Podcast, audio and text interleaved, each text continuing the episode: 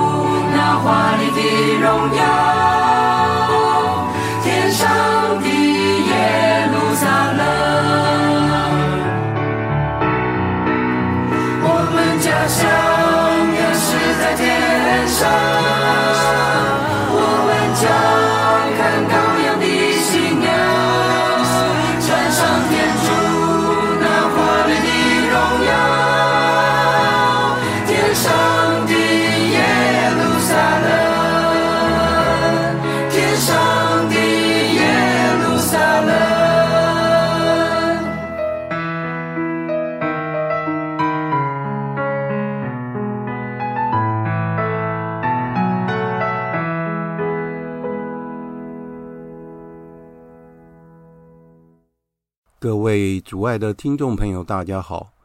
欢迎各位再度来到多明我的家，我是多明我。在今天的节目中，我想要为大家分享的是二零二三年的十月三十日，翻译界的前辈念祖兄的翻译经验分享。就在十月三十日，我非常荣幸的到了宝路书局。参加了翻译界的前辈念祖兄做不藏私的翻译笔记经验分享。念祖兄不止翻译了十本书，还为修会翻译了许多未出版的教科书及资料，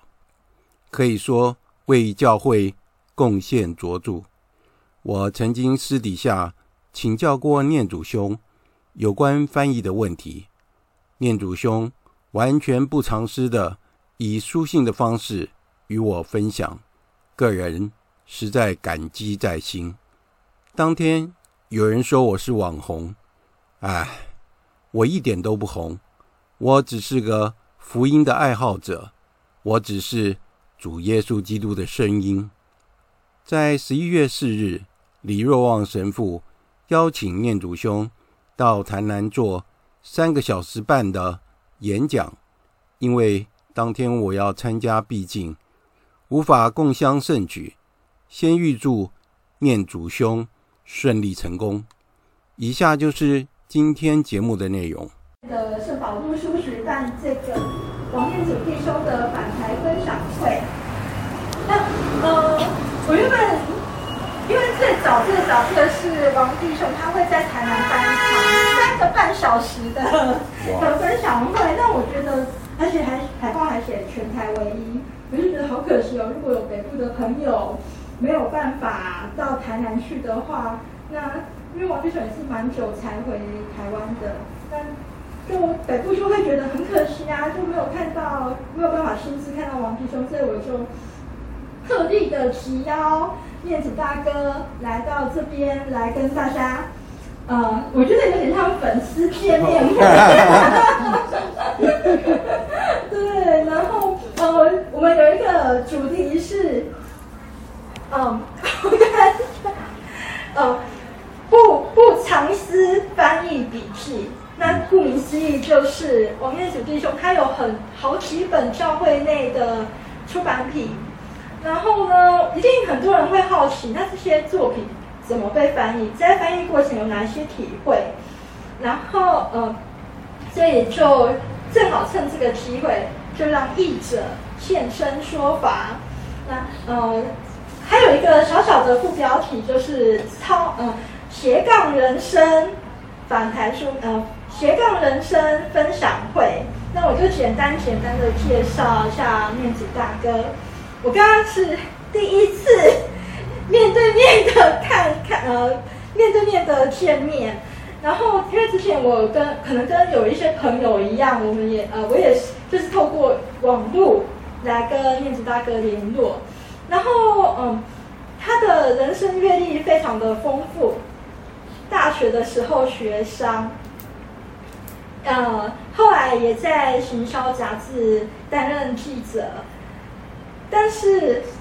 后来又转到电脑 电脑呃，就是科技业去工作，就从好像感觉从商转到理工，然后后来又转到文学类。他呃，念祖大哥一直有在从事散文的创作等等这些，哎，就会觉得他的人生真的很丰富。不同的、不同的的领域，那我们现在时间也很宝贵，所以我们就以热烈的掌声来欢迎我们今天的主讲者，谢谢大哥。谢谢谢谢修女，谢谢各位啊，特别感动，大家从这个游戏上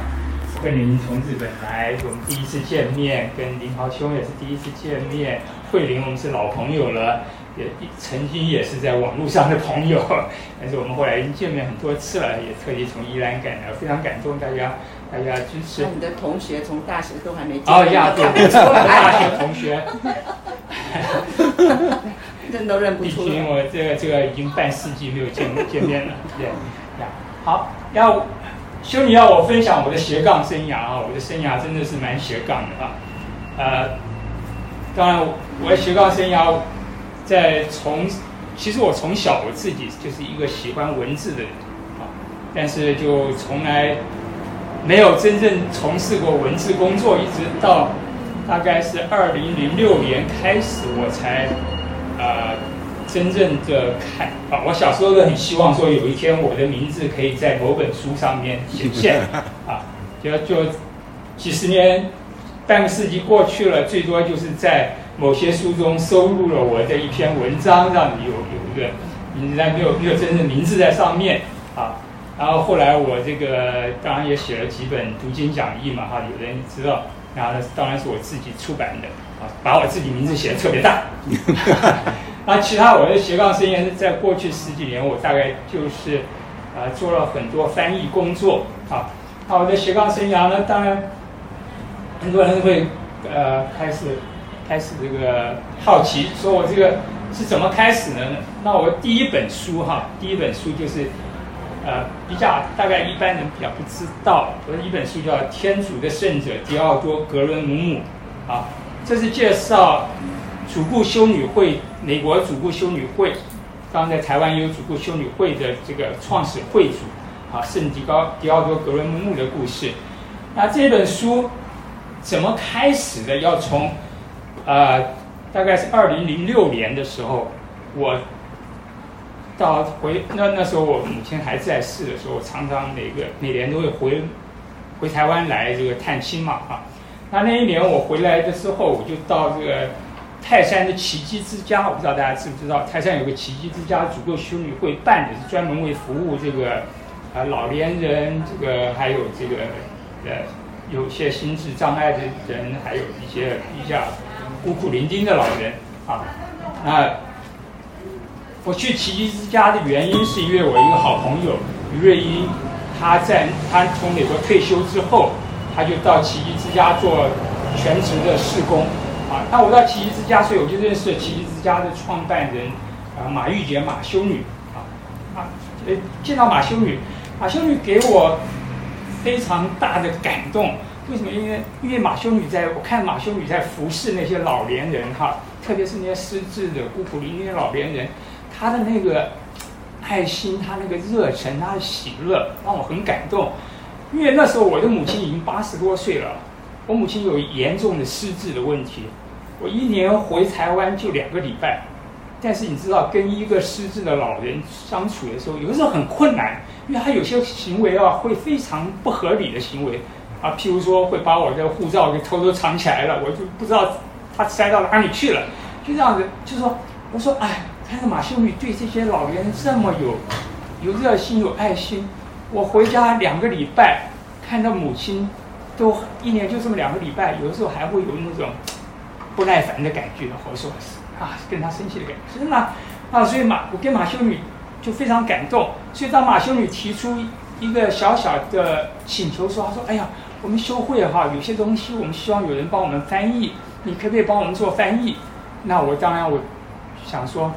能够为修女做一点点事情啊，也是为我自己补赎了哈，对我母亲的不足我补赎。了我上来就一口答应，我说没问题。那其实我那时候根本没做过翻译，我就是，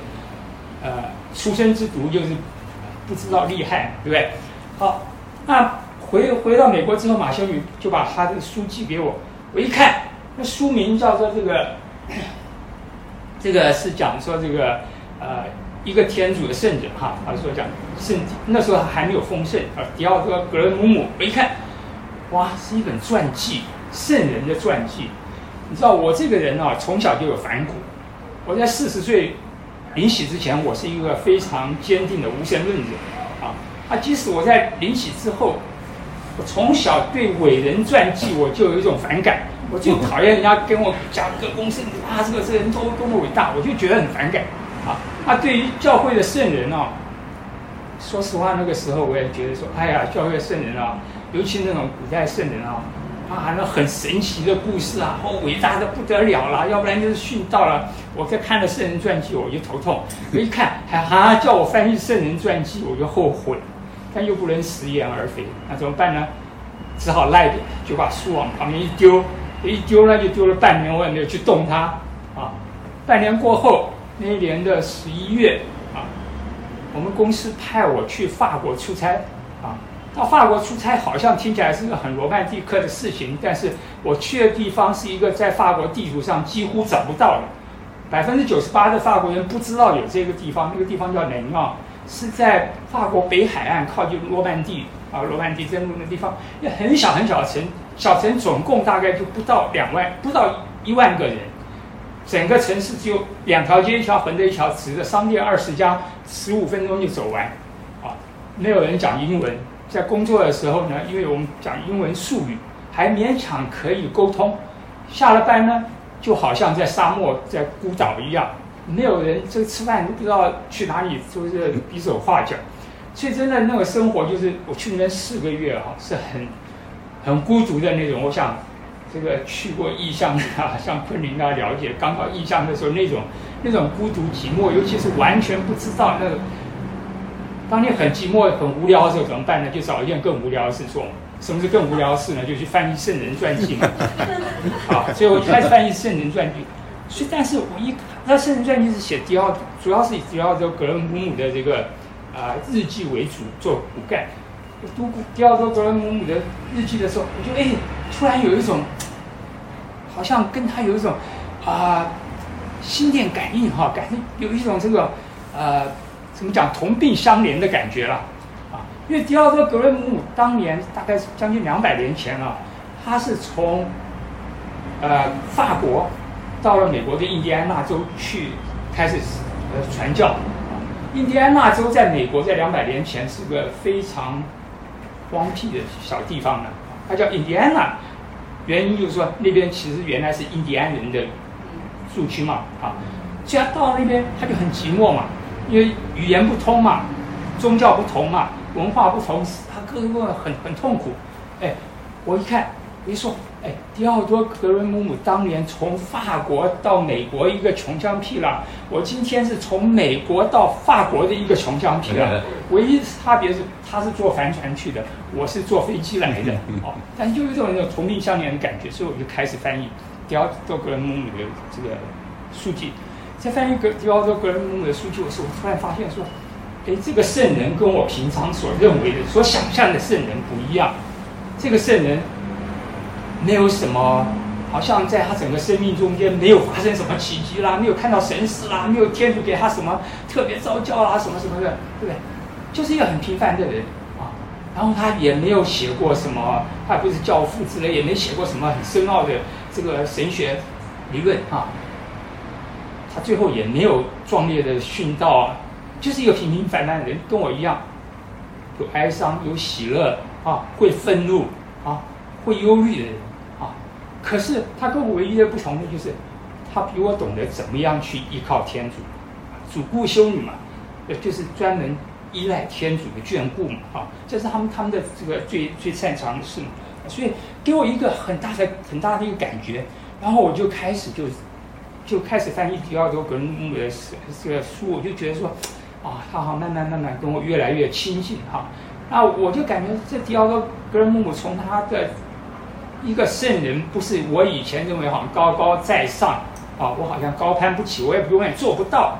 但是迪奥多格伦姆姆就给我感觉就像一个很温柔的母亲啊，跟我同病相怜的一个好朋友，用他自己的生活来给我做开导。那我最喜欢迪奥多格伦姆姆的这一句话，就是说我们要怎么样才能成圣？没有什么特别要做的，他只要我们做好每一天的事。只要我们每天是为了他的爱去做，啊，这句话对我有非常非常大的感动，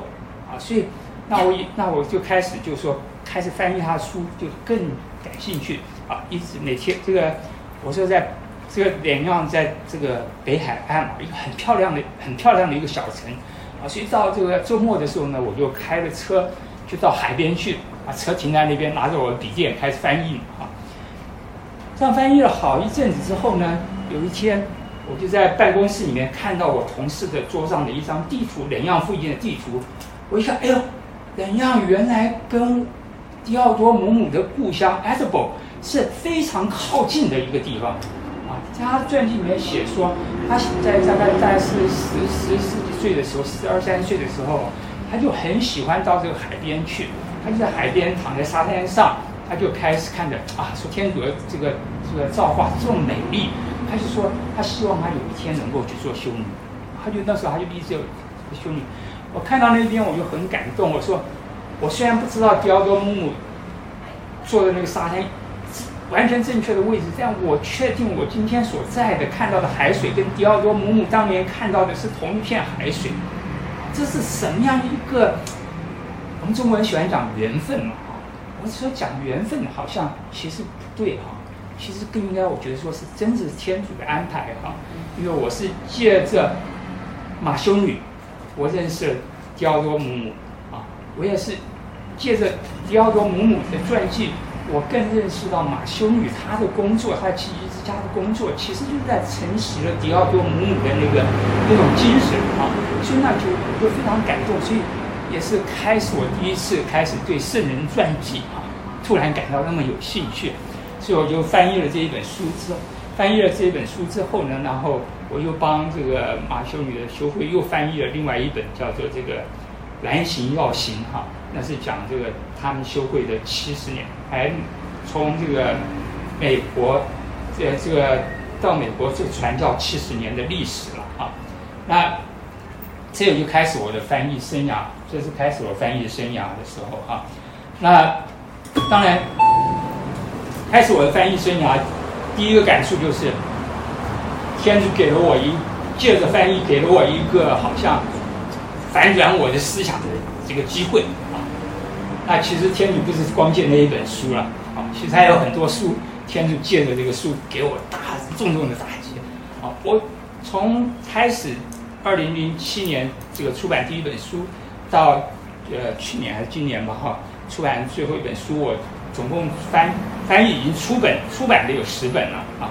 还有其他很多翻译的没有出版的，也是因为是为修会或者为学校里面他们私下用的，所以都没有出版。但翻译已经出版的十本中间有三本是关于驱驱魔师的故事嘛？啊，驱魔师阿莫特的故事，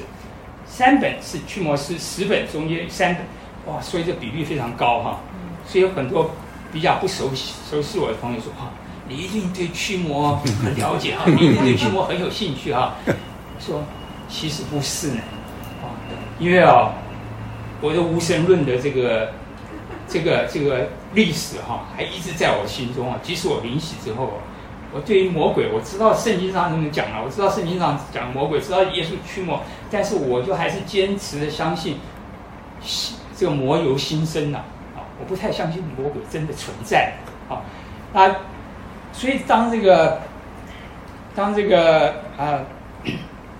启示出版社联络我的时候说：“哎，我们有一本这个驱魔师的书，还想请你翻译。”我说：“哎，那我要先看一看哈，是不是我我能够接受？我再我再讲。好，我说我再我再看我愿不愿意接受。”所以他们就把那个英文书给了我。啊，给了我之后呢，然后我一翻开来书第一第一章第一章啊，它就是 The Centrality of Christ，就是说以基督为中心。第一章讲以基督为中心，我说：“哎。”他不是讲驱魔吗？怎么第一章讲以驱基督为中心呢？然后继续看这本书，大概有三分之一啊，在讲说我们要怎么样从这个教会的信理、从这个神学、从礼仪、从圣事各种角度来看驱魔的事件。这给我了一个完全一个不同的印象啊！我就说，哎，而我看完之后，我说这本书非得要天主教有翻，不可以交给一个呃。不不了解天主教的这个思想背景的这个基督教或甚至无神论的去翻，那是非常可惜的。那我就觉得说，我有一个使命，今天启示既然找上我了，那我一定要翻啊！所以我就决定要翻了啊！当然，跟大家讲一讲，我说我翻开来就是以基督为中心。但你看到我们的驱魔师，如果说你去买了，你看那个驱魔师那一本书，它前面第一第一第一版第一部分不是以基督为中心，因为他们编辑的时候把那个以。以基督为中心，前四章摆到最后面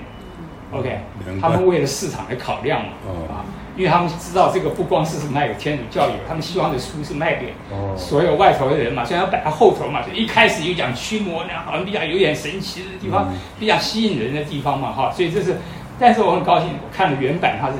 以基督，他开始是以，因为他原作者是呃意大利神父嘛，在意大利是天主教为主嘛，所以那不是问题嘛，哈。那在我们的，所以这个是稍微一个题外话哈。那阿莫特神父他就开始讲讲说，他是驱魔的时候，他就讲了一段话哈，我非常非常感动。他就说，他说当他每次在驱魔最困难的时候，他就开始练这个保禄保禄书信里面写的赞赞美基督的诗啊。说他每次练到这一段话，他上天地上和地下的一切。一听到耶稣的名字，无不屈膝跪拜啊！这是腓立比书的里面的啊。他这一听到耶稣的名字，无不屈膝跪拜。他念到这里的时候，他就跪下来。他跪下来的时候，在场所有人都跪下来，甚至于包括那个本来被附魔的那个人啊，本来一直在抗拒在附魔的人，听到这个他也跪下来啊。所以我就感，我就感觉非常非常的感动哈。然后。我之后我又再翻了这个，因为翻出了第一版第一版驱驱魔师之后，其实大概好像驱魔师大概那一本书大概赚了不少了哈，嗯，所以马上又又叫我说，哎，我们还有驱魔师二哈，接下来再请你翻。我说好，那我就我就翻了驱魔师。其实这两本书啊，完全扭转了我对于驱魔是好像是一个怪力乱神的一个印象啊。好，翻完两本书，我觉得我对驱魔有一种完全不同的印象。那我就觉得说，我跟驱魔的事情好像已经结束了嘛。啊，谁知道没多久呢，刘修女找上我了。那是我第一次跟刘修女直接直接接触嘛。哈，有些刘修女找找上我说，哎，天主兄，我们有一本书哈，是阿莫特神父的书啊，你看看你有没有兴趣翻译啊？啊，这个书好啊，看看什么书名啊？修女给我一本书，那本书叫做《We Will Be Judged by Love》。那那这句话是圣十字若望的一一个名言嘛哈。他说，在人生的垂暮时，我们将按爱德受审。在人生就是我们人快死的时候，我们不是不是被审审判，而是被爱者审判啊。我一看，我说，哎，这个书名有点奇怪哈，不是驱魔的吗？怎么讲说我们在垂暮时，人生垂暮时要被爱受爱者审判啊？然后我就开始去找那本英文书，找不到。就修女告诉我说，这一本书在菲律宾出版的哈，这一本书是这个保路保路保路这个修会在菲律宾出版的，所以只有在菲律宾才买得到。啊，它是这这本书。那我后来找到了美国，出了同样一本书，但是他们用不同的名字，他们有用这个，呃，怎么讲，不市场行销的名字啊，他们用用这个啊，他他们有用用这个名字哈。可是我就非常喜欢这个名字。那我就是在读这一本书之后，读完这本书翻翻译完这本书之后，我真正了解了说驱魔对我们的意义，在我们信仰里面的意义哈。就像这个阿莫特神父说的啊，每一个寻求悔改和赦免的人都抱持着希望，没有任何罪恶、任何生活状况和任何过失被排除在天主的爱之外。所以驱魔真正的是要彰显的是说。因为基督为我们而死，耶稣为我们而死，他的爱拯救了我们，把我们从罪恶跟死亡中拯救出来。所以没有东西不可以被天主击败啊！所以驱魔的真正意义在这里。所以这给我是一个呃非常大的收获，在翻译这三本驱魔诗的过程中啊。当然，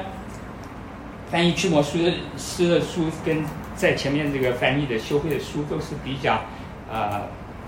好像就是跟教会有直接关系的哈。那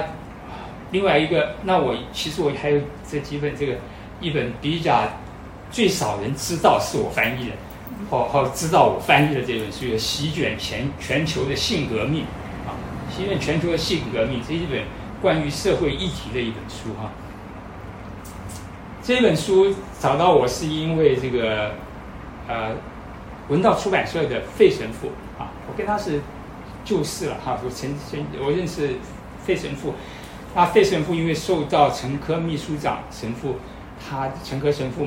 他的委托，是叫他出版这本书啊，那他就找找翻译就就找到我了，他就说，哎，你可不可以来翻译这一本席卷全球的性革命啊？他说是关于讲这个关于同性恋的书，哎，同性恋哈。我我我其实是蛮蛮负，在我心里有蛮矛盾的一个心理的哈。我说实话，我个人非常讨厌这个同志运动嘛，每年同志运动啊，世界各地的同志运动，我非常讨厌同志运动的这个恶行恶状。我说恶行恶状啊，但实际上，在我周遭的朋友、我的同事中间，有很多这个同性恋的啊。哎，其实我觉得。并不像我们好像没有接触过的，我们认为同性恋好像就是那种啊怎么样哈？但是那个真的都是非常呃怎么样有理的，非常温顺的哈。我那些朋友非常温顺的，甚至也有的其中也有是基督徒哈。所以我觉得是非常好的人，而且我觉得跟他们是很好的朋友。甚至我自己的朋友中间，我自己的同朋友中间，他们有的成年的孩子是同性恋。所以我了解他们在被受到社会的那种异样眼光的时候，尤其我们这种传统中国父母嘛，对不对？那种心里的难过哈，那我很同情他们。所以对我自己来讲，我对同性恋的这个问题，我是一个很矛盾的心理，我是一个很矛盾的心理哈。那我跟陈科神父讲，我说这本书哦，好像翻起来我会觉得我我看一看的哈。那我看一看，就开始看了库比吕斯的这本书之后。我就发现，在读完这本书之后，我发现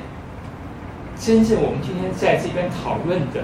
重点哈，同志运动哈，其实就像我跟我一些同志朋友讨论过，他们说同志运动其实是被挟持的，是一个被挟持的啊。其实同志运动的真正目的不是为了争取同性恋者的平权，平权问题，同性恋者平权问题根本不是真正的问题，问题的重心是。他们隐藏在后面的，所以我们讲 hidden agenda，隐藏在后面的真正的野心，就是要彻底击毁我们已经普世接受的一个伦理道德的观念，是要把这个伦理道德观念完全的进行所谓的性性解放，这是真正最大的问题，这是也是我们真正要这个去面对的问题哈。所以这是我对同性恋的。那我看完这本书之后啊，他这本书的标题是副标题叫“以自由摧毁自由”啊。那因为这本书的原文是德文，当然我不懂德文，我是用英文的版翻译，但是陈科神父。他是留德的嘛，啊，他德文造诣很深，所以我常常跟他，呃，去研究那个，那个呃一些一些这个文字上的真正的意义在什么。那这一本书也是很特别的，就是我是唯一的一本书，我跟原作者直接沟通，去这个厘清说他到底要讲什么。啊，就这原作者库比女士非常非常的重视。我们翻译的这个正确性啊，所以我跟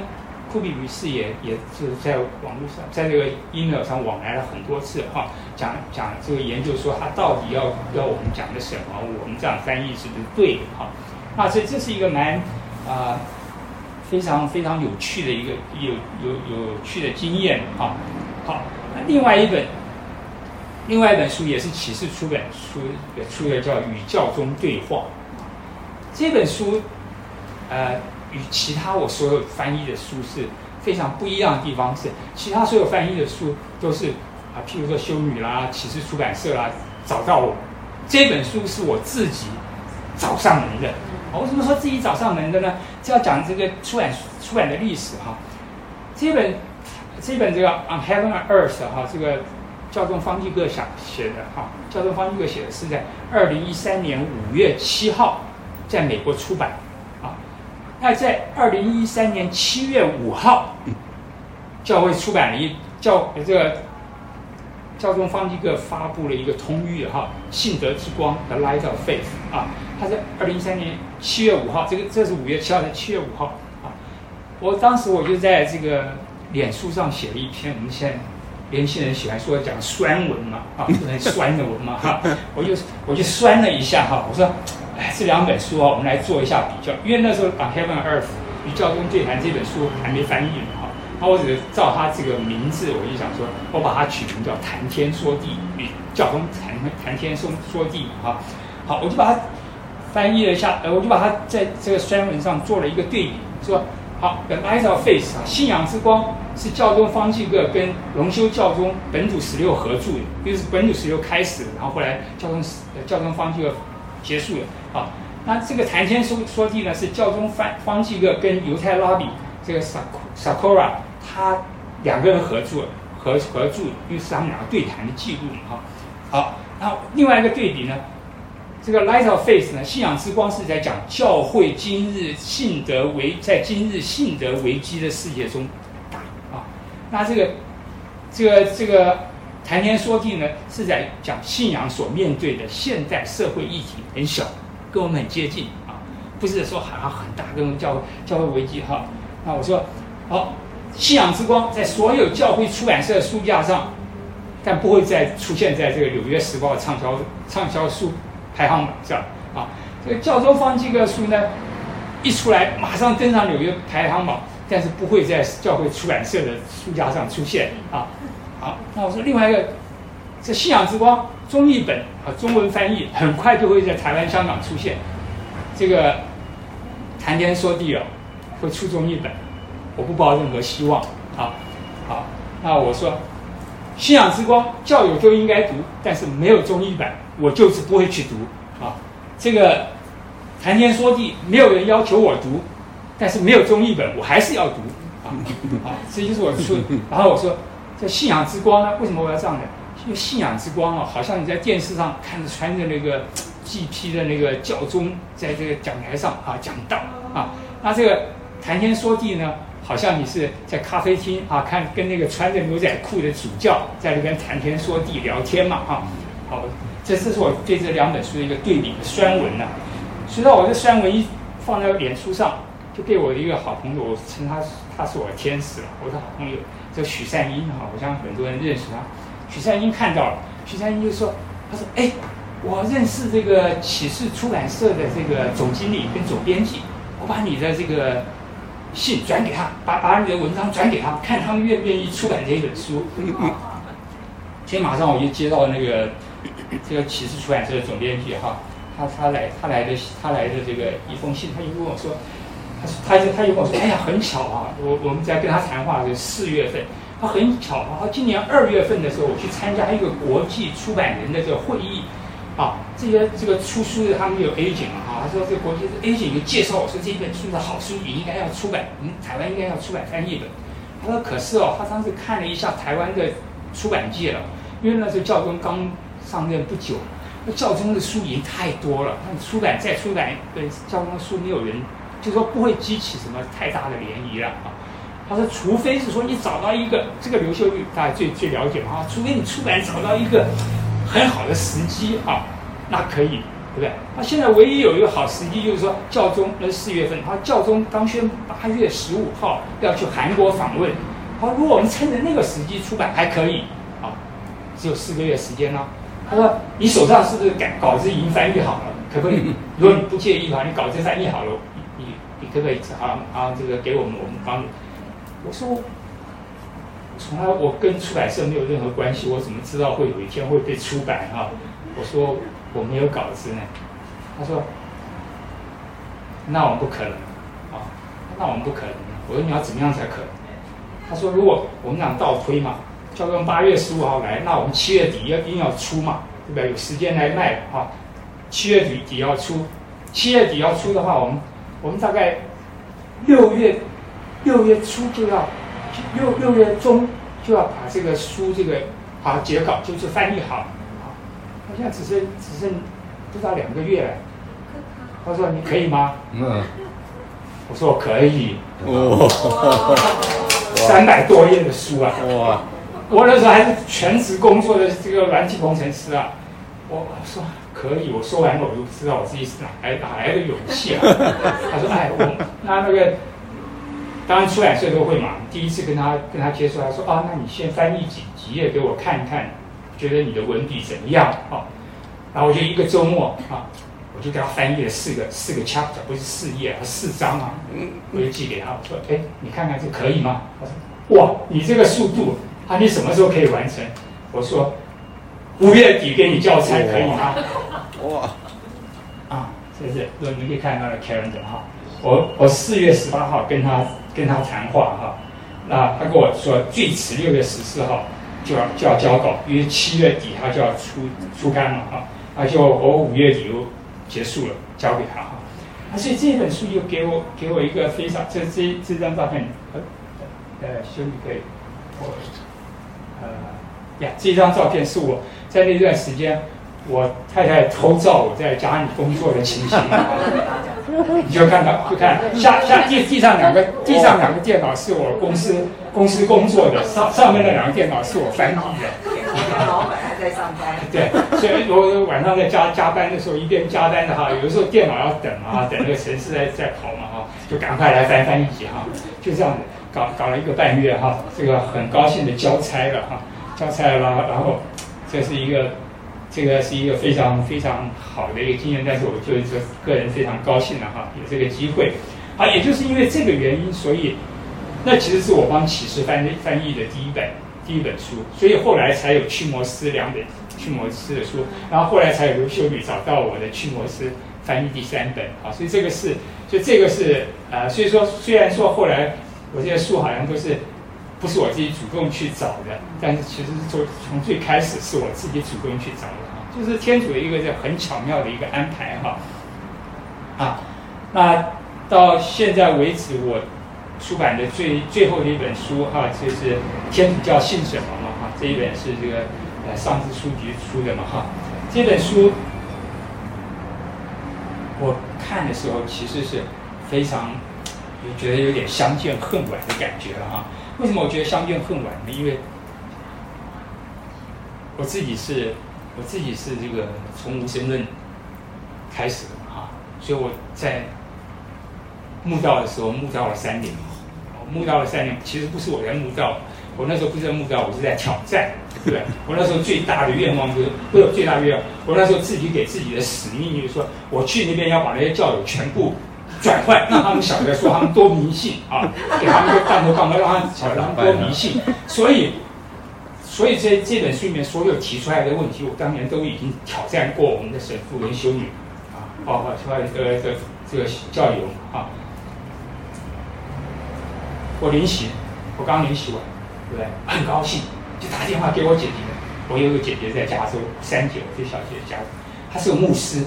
我跟你讲啊，三姐，告诉你一个好消息，我临洗了。哇，三姐说啊，好消息，她是牧师嘛，当然很很高兴嘛啊，信神真好真好。哎，你你们是哪个教派的？我说我不是教派啊，我们是天主教。哦，我觉得沉迷了半天，小弟信神很好。但我觉得你不应该要信错，我怎么信错呢？你们天主教都不书圣经啊，只念玫瑰经了，我胡说八道。天主教怎么不怎么不念经？我们天主教觉得念经念的比你们基督教好，怎么可能？你们天主教根本不念经，我知道的。天主教有人搞不清楚，你觉得你们念念得好，你怎么可能？好，再念你们圣经有几卷书？六十六卷啊。我说：“你看你怎么读得过我们？我们有七十三卷，你怎么不会比我们少三少七卷？对，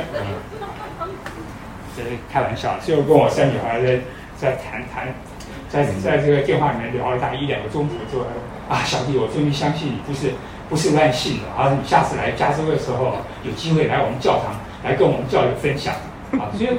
现在很有趣。然后我后来我临洗之后，我就开始教这个目标班嘛。”跟目标班教了十年，对不对？所有各种各样怪奇、怪里怪气的问题，目标都会问到，对不对？当然问到我说：“哎，没有什么，我以前有问过了啊。”可是以前在问的时候，在挑战的时候理直气壮，对不对？到人家问我的时候，有的时候也会词穷啊，真不知道怎么跟他解释啊。特别是譬如说。我们那时候，我们达拉斯教区，那时候这达拉斯教区那时候正遭受最大的美国史上最大的这个神父性侵案的翻版，啊，这个在我们教我们教区赔了十一亿美金嘛，对，后来必须把几个教堂卖掉，对，啊教这个那个就问啊，你们你们这个神父怎么样怎么样，对不对？你们怎么信得下去啊，对不对？这种问题，有时候真的我不知道怎么回答了，啊，所以天主教信什么这一本书。都给我们很好的答案嘛，对。那有一个最最好最不是最好笑，最让我心痛的事情啊！有一次我们有一年哈、我我们有个快要我们通常我们木曜班就是在那个复活节的时候就临行，就在复活节前一个礼拜，已经决定临洗的人啊，做音乐啊，他跟我讲说：“哎，不好意思，我不想临洗。”我为什么？他说：“因为、啊，你我读了这一本书。”他给我看一本书啊，你可以看这封面啊，叫《真道手册》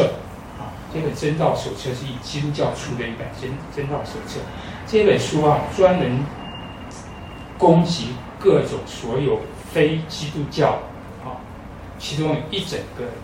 一整章是在讲基督教跟天主教啊。他这边讲，他也有一个表哈，他我随便列示一下，基督教跟天主教比较啊，天主教的权力来源。能力的来源是恐惧跟迷信，它结出的果子是忧愁、无定、恐惧、束缚，最后的结局是到炼狱之火。嗯，我看这本书啊，也很生气啊，很生气之后，所以我我从第二年开始，我的木曜班我就开始教。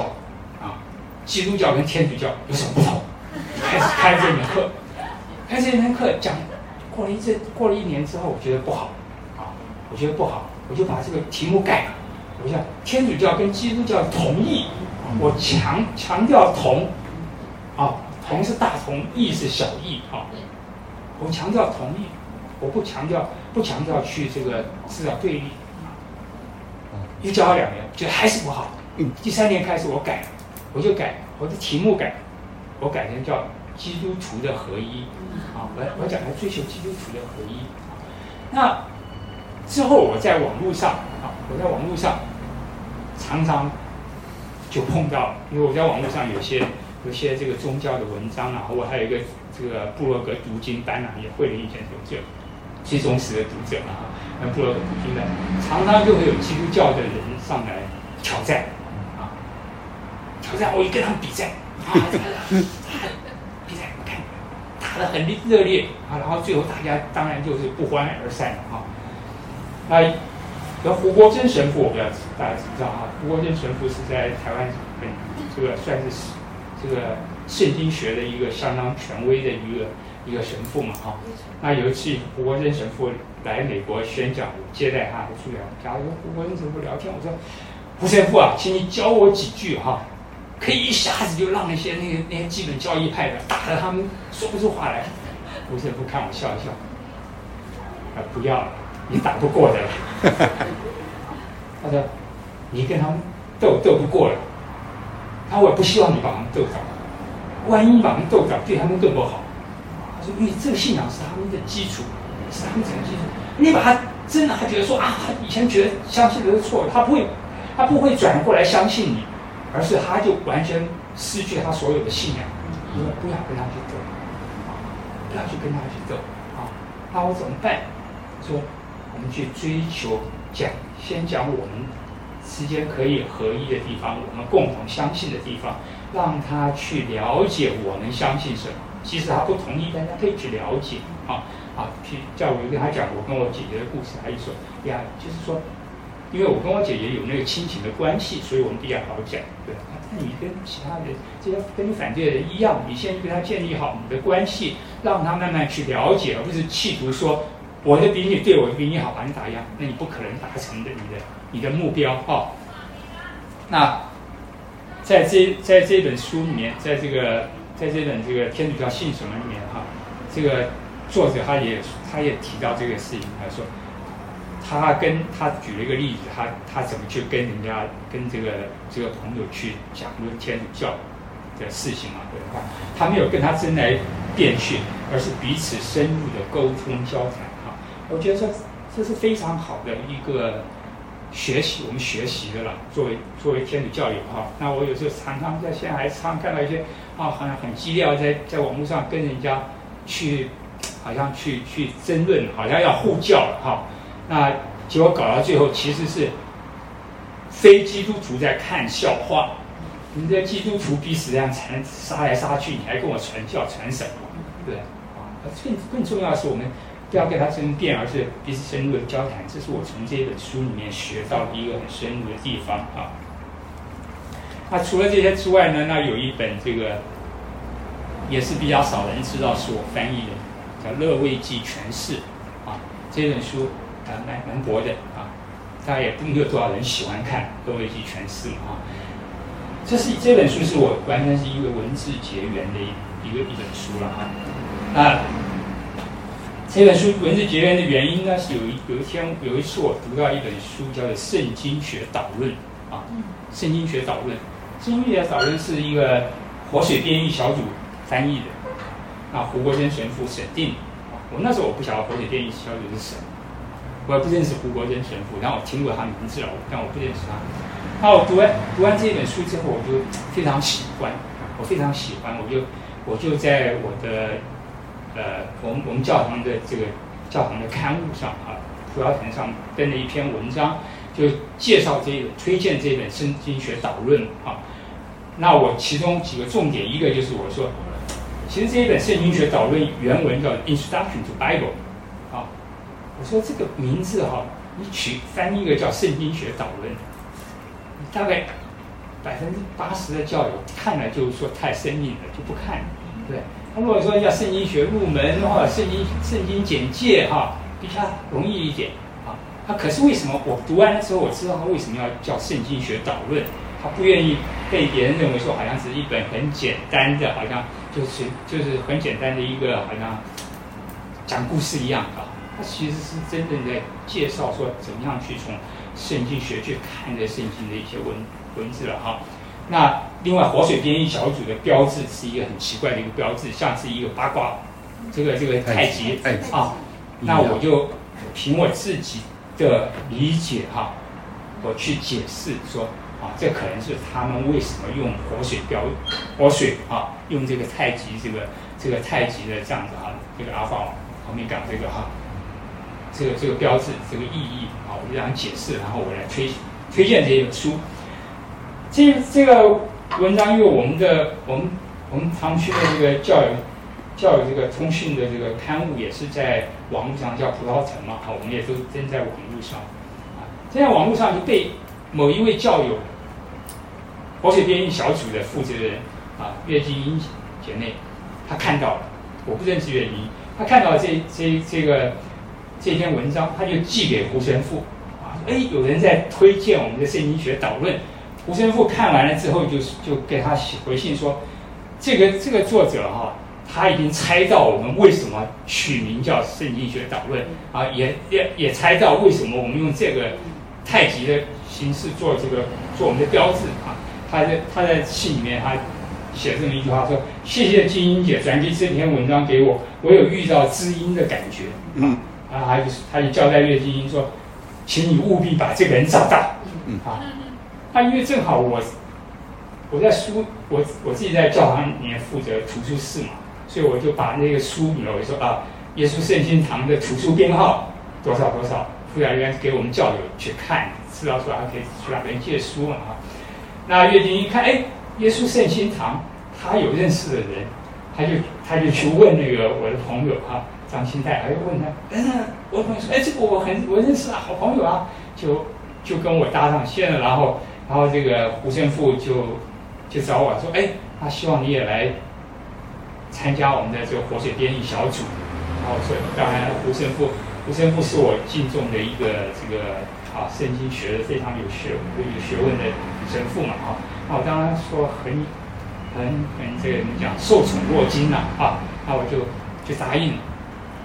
答应了之后呢，然后金英姐就跟我讲了说，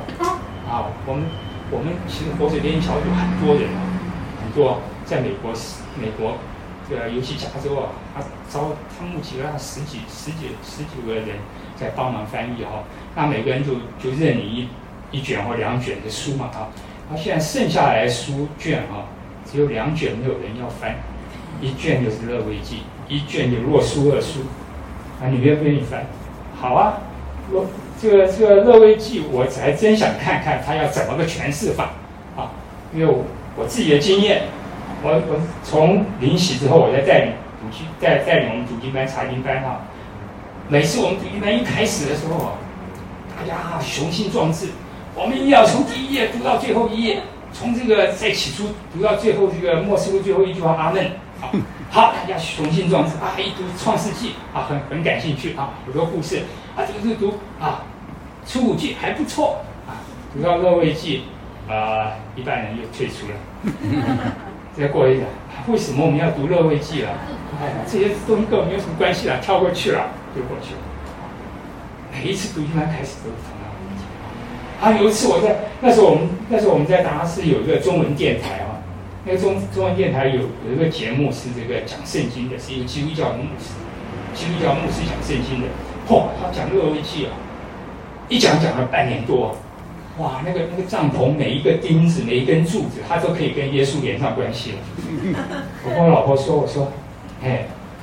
我我老婆问我说，这个牧师是不是有点这个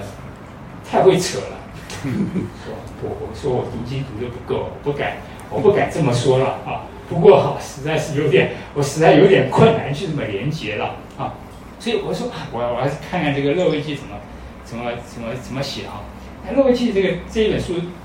伯伯的一个导言里面也非常非常好啊。乍看之下，这个乐卫记好像不符时代潮流哦，但实际上它仍然提供我们许多当代应该学习的课题啊。那在古代的人呢，在洁净、人际互动跟宗教行为各方面，与我们有不同的规范准则。但是，如果我们仔细研读这些经文，将会发现他们的需求、用心跟行为跟我们是有共同性的。他们祖先的天主也是我们的天主，他们想要在天主面前呈现的前进与真诚的意愿，也与我们的意愿一样的强烈。好，我这我这这这几句话非常感动哈。来，这这本这本诠释，也就是从这个角度啊。而不是说从很细节的穿凿附会的每一个钉子，那个、那个、那个、那个每一个铆钉都都跟这个耶稣连上怎么样的关系哈？那我觉得非常非常非常好。后来胡神父来来到我们家，好，那我说胡神父那时候他来这呃来来北美宣讲的时候，住在我们家一个礼拜哈。那那时候我就我在家嘛，休假在家，然后我太太上班。胡神父他因为到加州，对不对？大家很欢迎他，带他到外面去，当然就吃餐厅好的啦哈，带他去哪里参观啊，怎么样的呢？在我们家，我是一个很枯燥的人啊。在我们家，胡神父就拿一本书躺在沙发椅上，拿一本书躺在沙发椅上，两边在那边读书了哈。吃饭的时候，我就煮会煮一锅稀饭，两个馒头，然后胡神父说他喜欢吃稀饭啊，两两两盘小菜啊。在我家住了一个礼拜，胡神父，我是不是听胡神父直接跟我说的？是别人胡神父对别人说，我听到了，就别人告诉我。胡神父说：“我在德州哦，是在这个美国这个这个一个月中间、哦，我感到最愉快的，吃的最好的，最舒服的。”啊，我就想到《勒维基诠释》里面说啊，宗教生活必须反映出创造的秩序跟法律。这种秩序不是指法律条文或正义裁判，能够生活正直前进的立于天主之前就是平安。那。胡神父的生活啊，真的就让我看到说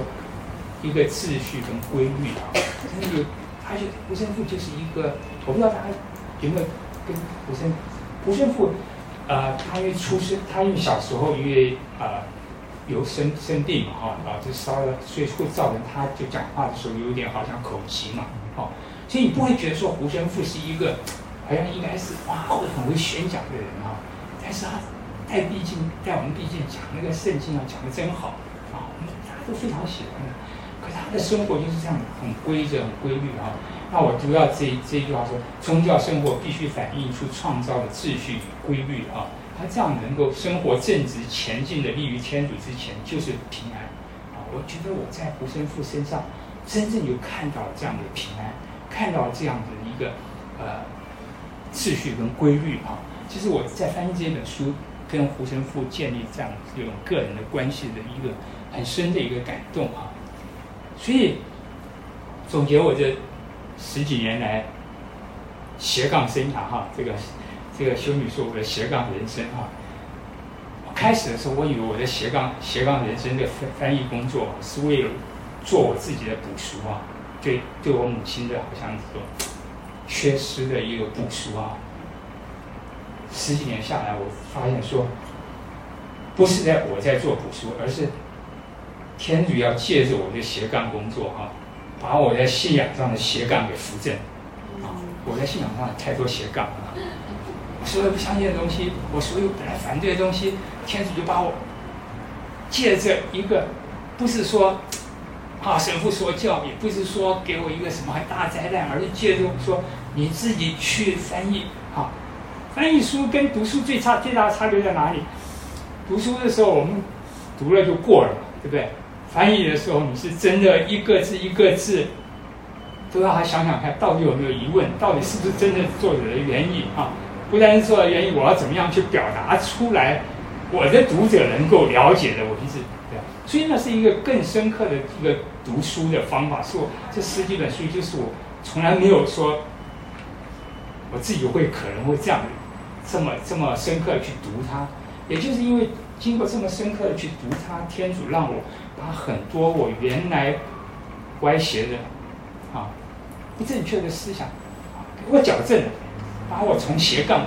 掰成正杠啊，所以我觉得这是对我自己的一个最大的收获。时间到谢，谢谢。谢谢呃念子大哥精彩的分享。那在这边呢，做三个小小的工商时间。今天呃念子大哥他提到的书啊，在我们的前面这边有一整排，嗯，对，都有，还有上面这两本，对，都有呃样本。大家有兴趣的话，可以到前面这边来翻一翻。然后如果要购买的话，在柜台那边有，哦、对，然后。第二个呃，第二个工商服务就是呃，下一张 PPT。哦，就是念祖大哥有提到这本书《天主教信什么》。对，这本书在台湾有一个弟兄谭良成弟兄，他有在带一个线上读书会。那他预计呢，这个弟兄也很特别，他是呃原本圣公会栽培他要成为圣公会的牧师，结果他在读神学的过程，慢慢的发现天主教会对他的吸引力，所以他后来转入天主教会。对，然后呃他因为一直有在带读书会，然后他就觉得哎这本书非常的好，在我们追寻。信仰的真理上可以帮忙很多，所以呢，呃，那位谭荣成弟兄就邀特别邀请译者念祖大哥，在明年的一月七号开始，他的线上读书会是每每个主日的晚上七点半，呃，然后大概是一周一章的进度来读，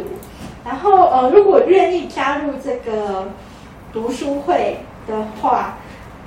这边有一个，对，你们可以先扫描扫描这个 QR code，然后加入那个赖群组，我会再把你们的名字加到这个真正读书会的的那个群组。那就是每对每次的聚会，他们会公布那个网址。对对对，所以如果有意愿在明年的一月七号开始，跟这个谭良成弟兄还有念祖大哥一起来仔细的来读这本书的话。呃，对，就非常欢迎各位可以加入这个，先加入这个赖群组这样子。然后最后最后，呃，今天我们在这边办这个台北场呢，呃，是一个很缩短、缩小版的念祖大哥返台的分享会的缩小版。如果各位有兴趣听一个完整的，呃，更认识。他的斜杠人生，还有斜杠的译作的的这这个分享会呢，呃，你若望主教就是有邀请念祖大哥在台南的主教座堂，十一月四号，就是这个周六，在台南主教座堂有一个呃三个半小时的分享会，更完整。对，更完整，更完整。所以呢，也可以，呃，就是邀请大家，如果有兴趣的话，也可以专程到台南听这个完整版的这个反台分享会，一个嗯与主相遇分享会。好，那嗯，待会儿呢，如果有兴趣想要跟你大哥做一些私底的私底下的交流，也可以嘛，好。是是是，那我们今天就呃时间就就到这边，我们再次的以掌声来谢谢我们念祖大哥的分享，谢谢谢谢大家。呀，我我也感，就是那个谭弟兄哈，他现在在读神学院哈，他在写他的博士论文，他是非常好的一个呃神学哲学在各方面修养。希腊文，对他他懂得希腊文，对对对，他非常。如果你们认识郑聪祥的话，哈，他跟郑聪祥，他以前在郑聪祥的农场做工作过，他现在自己也搞一个农场，对，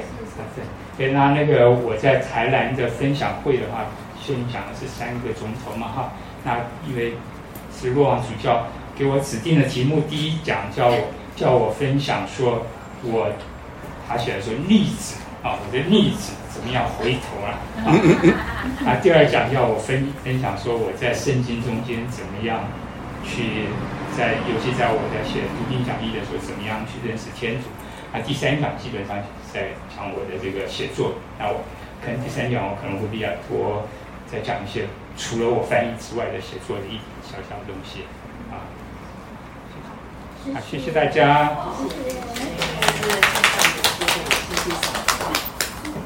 今天的节目就在这里结束了，感谢大家的收听，我们下次再会。